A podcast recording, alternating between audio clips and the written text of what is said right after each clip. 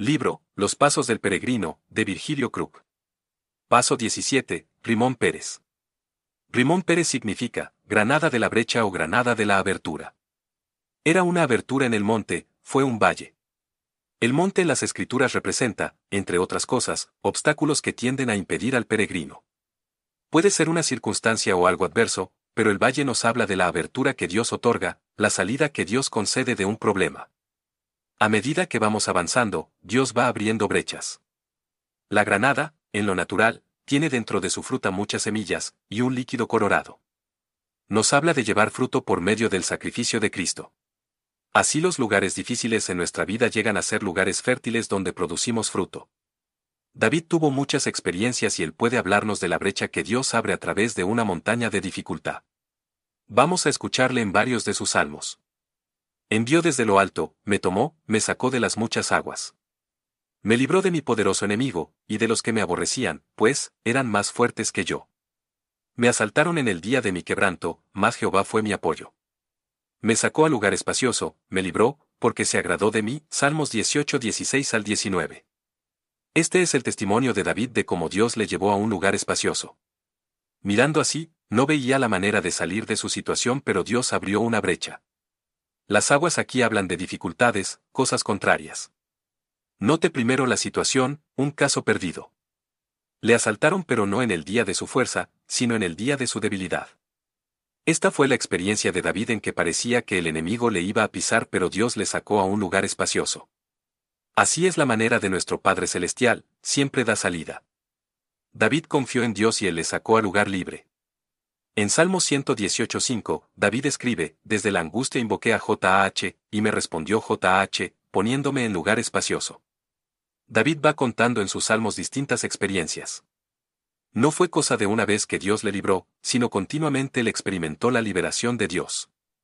No me entregaste en mano del enemigo, pusiste mis pies en lugar espacioso, Salmos 31.8. Tal vez el enemigo es otro esta vez, su prueba fue distinta, pero la misma salida. Respóndeme cuando clamo, oh Dios de mi justicia. Cuando estaba en angustia, tú me hiciste ensanchar, ten misericordia de mí, y oye mi oración, Salmos 4.1. Dios aumentó su límite, le dio un lugar en el cual podía moverse y llevar abundante fruto. Dios va agrandando nuestro límite y nos da más y más. No sabemos cuánto tiempo los israelitas estuvieron en este lugar. Cuando estamos encerrados, nos parece que es imposible avanzar pero otra vez pasamos y vamos adelante y llegamos a otro monte. ¿Qué hacer? ¿Quedarse o desviar? No, porque Dios hará brecha y podremos pasar a través del monte, sin detenernos ni desviarnos, y salimos a un lugar espacioso donde podremos llevar aún más fruto. Paso 18 Libna. Libna significa, blancura. El nombre anterior nos decía que aún en lugares difíciles podemos fructificar por el sacrificio de Cristo. Ahora esos frutos se hacen visibles. Libna nos habla de los resultados prácticos, o el fruto de esa vida pura. La vida de Cristo es una vida pura y Él nos ha dado su vida que aún en medio de dificultades resplandece y se deja ver por los frutos. En los apóstoles había algo distinto. Aunque eran hombres comunes, del burgo, sin letras, sin estudio, sin embargo, eran poderosos en dichos y hechos.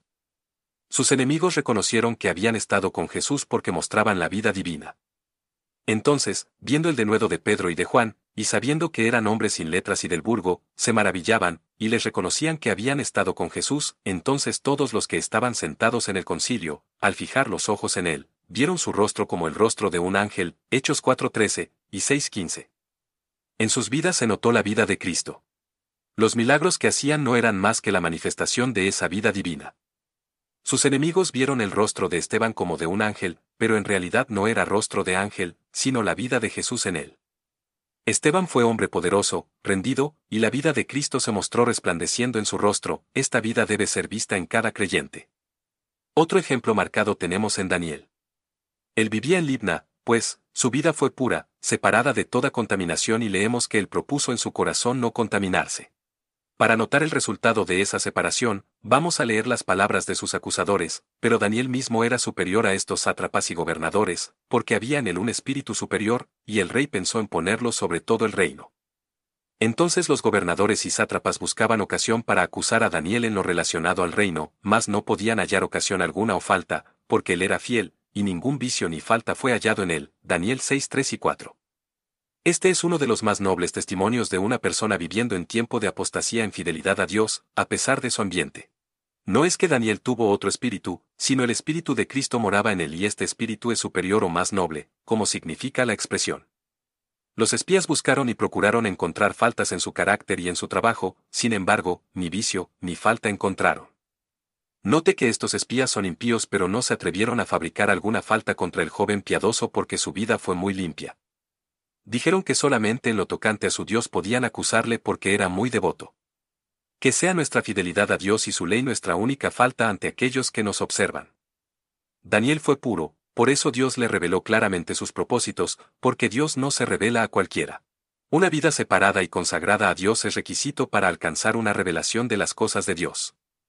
Que nuestra defensa, como creyentes, contra los impíos que buscan faltas para acusarnos, sea la vida de Cristo en nosotros.